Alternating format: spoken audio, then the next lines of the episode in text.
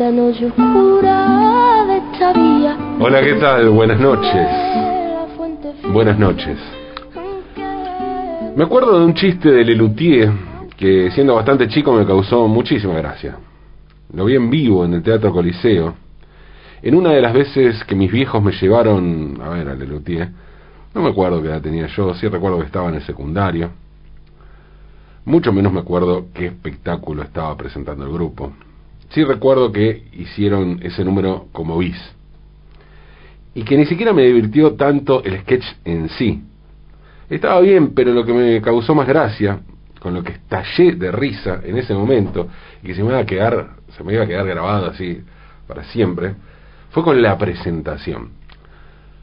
La cosa era así, como siempre Marcos Munstock se preparaba con toda su voz impostada para presentar un número de música clásica, alguna pieza de Mastropiero, supongo, supongo que vendría, pero en eso aparece Carlos Núñez Cortés desde un costado, le dice algo al oído, hablan un, momento y después Núñez Cortés se va. Munstock queda, entonces adquiere un tono mucho más cálido, cambia, como cambia el, el modo, adquiere un tono más cálido, de presentador canchero que busca complicidad entre el público, dice lo siguiente.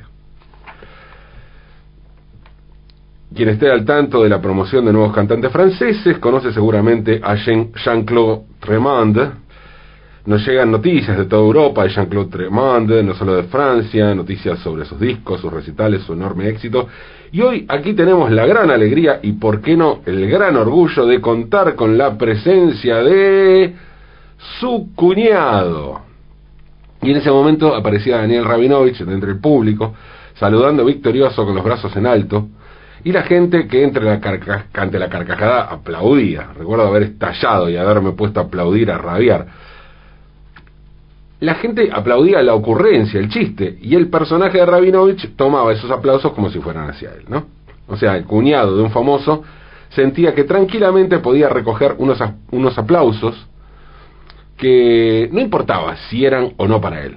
Pero con ese gran chiste, Lelutier no solo logró la complicidad, sino que también sumó la participación activa de ese público que colmaba el Coliseo. El chiste es magnífico porque se ríe del absurdo del nepotismo en el mundo del arte y del espectáculo. Ser el hijo de, el hermano de, o en este caso el cuñado de, ¿no? Algo muy ridículo. Parecen ser valores agregados que hacen que se puedan transferir activos de lo que sea. Talento, convocatoria, aplausos, lo que más les guste. El asunto puede ser tan beneficioso como contraproducente. En primer lugar, genera un conocimiento, un llamado de atención que hace que no, hace no haga falta eh, recurrir a otro tipo de estrategia de promoción. Hasta ahí todo bien. Pero es entonces cuando empiezan las comparaciones. Si es que antes no empezaron también las sospechas.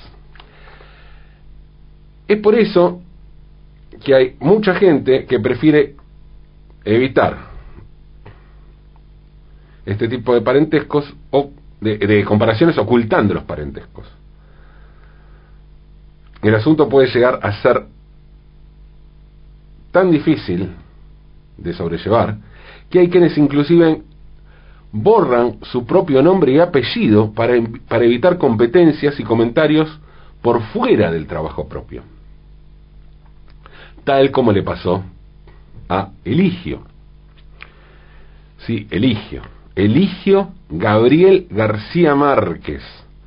Eligio Gabriel García Márquez nació el 14 de noviembre de 1947 en el municipio de Sucre, departamento del mismo nombre, del mismo nombre en Colombia. Fue el undécimo y último hijo de Gabriel Eligio García Martínez y de Luisa Santiago Márquez Iguarán. El primero de los hijos del matrimonio y el hermano mayor de Eligio fue el escritor y periodista Gabriel García Márquez. Habrán dado cuenta, se llamaba igual que él. 20 años mayor, para más datos, el autor de Cien años de soledad nació el 6 de marzo de 1927. 20 años, casi 21, ¿no? que Eligio nació en, en noviembre del 47. Bueno, Eligio fue bautizado Gabriel porque el padre de los García Márquez quería esa duplicidad en su familia, porque aparte era su nombre, o sea, el, padre era Eligio Gabriel, en vez de...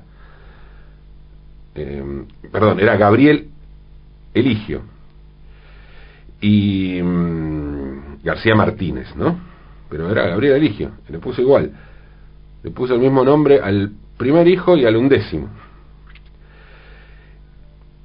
Cuando a los nueve años el maestro le preguntó a Eligio si de mayor querría ser un escritor como su hermano, el muchacho le respondió lo siguiente, no, porque a mí no me gusta meter mentiras. En 1966, Eligio inició sus estudios en física teórica en la Universidad Nacional y fue este su primer intento por alejarse de la literatura, algo que no le iba a ser fácil y de lo que no podría zafar. Parece que el pibe estaba como predestinado. O en realidad, bueno, puede ser que lo de la física haya sido una forma de acercarse a Ernesto Sábato, a quien tanto admiraba y a quien posteriormente iba a entrevistar. ¿no? Recuerdo que Sábato también era físico. Tres años después, Eligio abandonó física y se puso a estudiar publicidad en la Universidad Jorge Tadeo Lozano.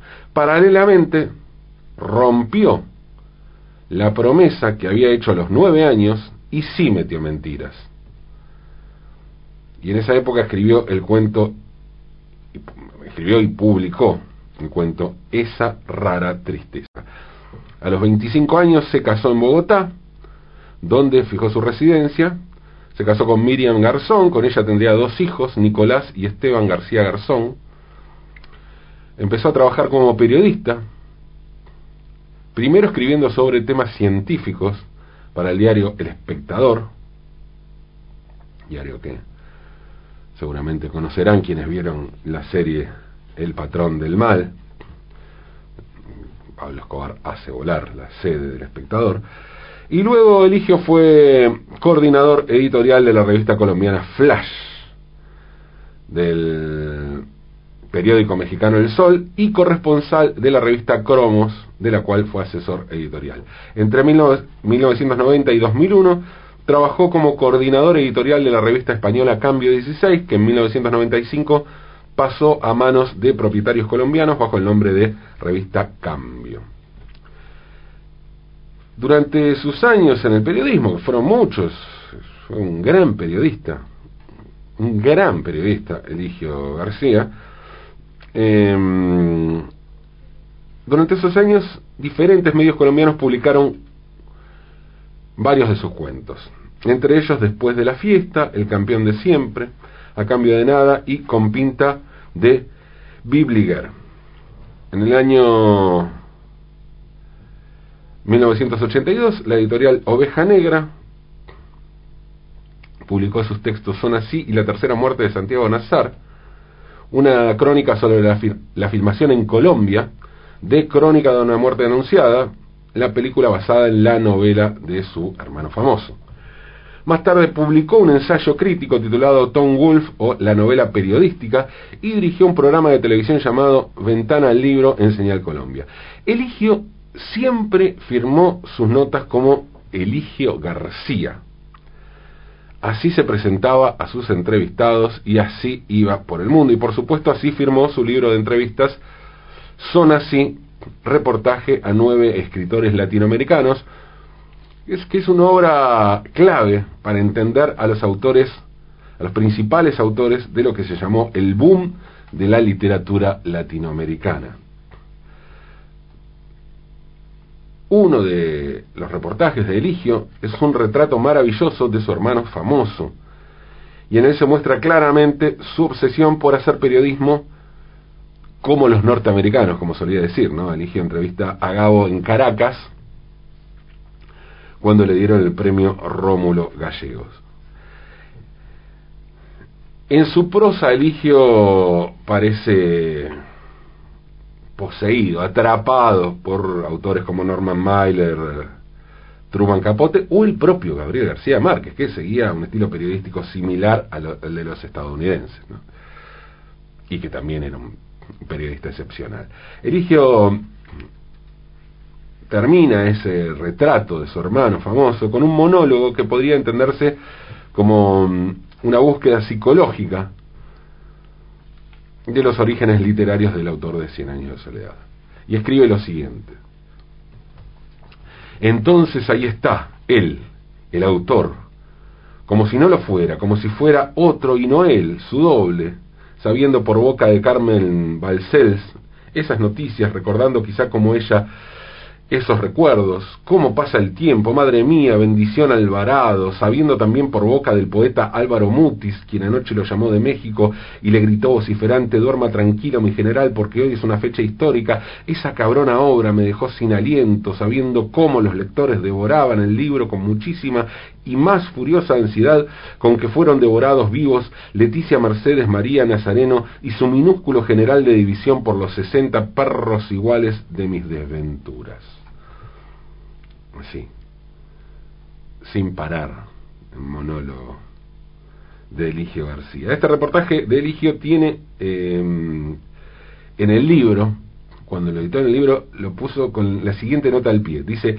esta crónica fue, fue publicada en la revista Flash de Bogotá en febrero de 1971 sin firma y con el título de Gabriel García Márquez se hunde en la soledad de la gloria y así también fue reproducida en Chile y en Venezuela. Esta es, por lo tanto, la primera vez que mi nombre aparece vinculado a este texto.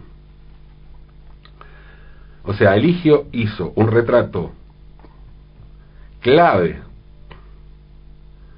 maravilloso y e icónico de su hermano Gabo y para que nadie piense mal, no lo firmó solo se reveló la identidad del autor para la publicación del libro. Otro de los entrevistados de su libro es el escritor cubano Alejo Carpentier. Carpentier tenía fama de ser muy malhumorado, y aunque le había prometido a Eligio que le concedería una entrevista, cada vez que lograba comunicarse con él le daba una cita y luego la cancelaba.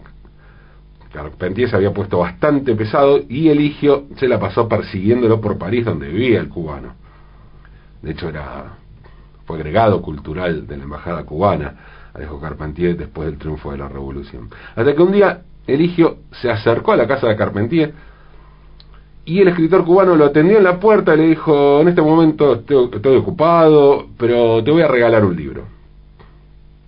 Carpentier va, le trae un libro y le pide el nombre para dedicárselo. Eligio García, responde él. No, no, hombre, insiste Carpentier, su nombre completo. El cubano insistía, el colombiano se negaba a dar más pistas hasta que finalmente soltó el nombre completo. Eligio Gabriel García Márquez.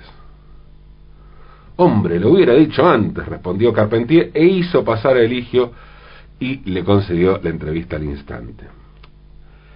Hay en el libro este otro magnífico reportaje a Guillermo Cabrera Infante, autor de Tres Tristes Tigres, cubano, residente en Londres, pero a diferencia de Carpentier, exiliado y contrario a la revolución. Hablando sobre el boom, Cabrera Infante le dice a Eligio lo siguiente. La palabra boom aplicada a la literatura y no a la, y no a la economía fue una invención argentina, concretamente de una revista de Buenos Aires. De ahí la atribución a Rayuela de su inicio. Esto, de hecho, apareció en la revista panorama y hay que decir que también Cien años de soledad también fue, si bien no es un autor argentino evidentemente, pero fue publicada por primera vez aquí en la ciudad de Buenos Aires.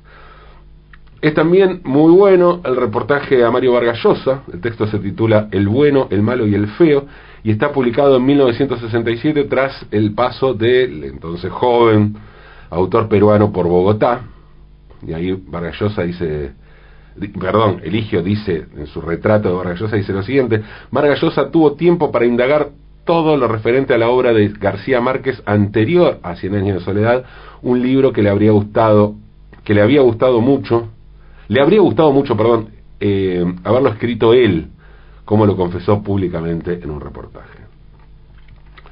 El libro contiene otros grandes textos, como la conversación con Jorge Luis Borges, con Jorge Luis Borges, o los retratos de Julio Cortázar o Carlos Fuentes, Carlos Fuentes, o el relato de sus horas con Juan Carlos Sonetti en el departamento que el uruguayo tenía en la Avenida de América en Madrid. En ninguno de estos textos, Eligio García optó por hablar desde una tribu, y mucho menos desde un nombre o desde un apellido que hiciera su voz más potente que la de otro. Eligio era el hombre que no quiso ser Gabriel García Márquez,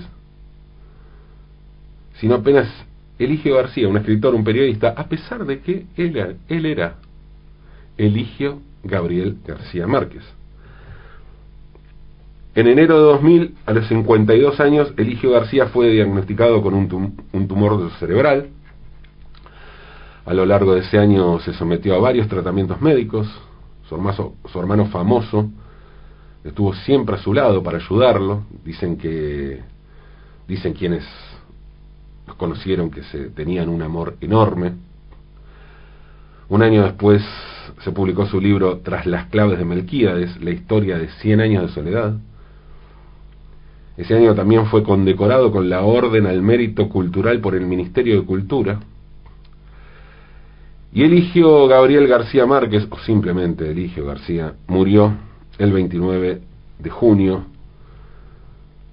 de 2001 en Bogotá, Colombia.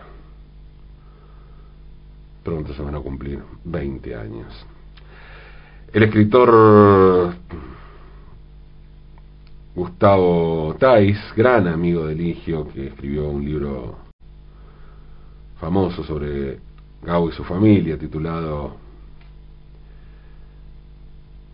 La flor amarilla del prestidigitador, dice lo siguiente. Eligio luchó por ser él, no quería vivir de la fama de su hermano mayor, amaba a su hermano, pero no quería ser Gabo. Sin embargo, terminó siendo un puente hacia Gabo. Un hermano, un puente.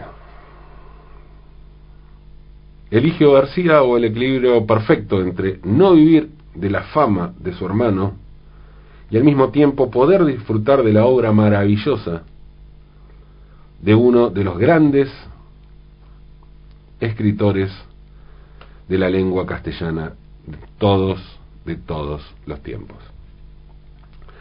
Porque ser hermanos no es chamullo, pero a veces puede ser literatura. Narremos, narremos,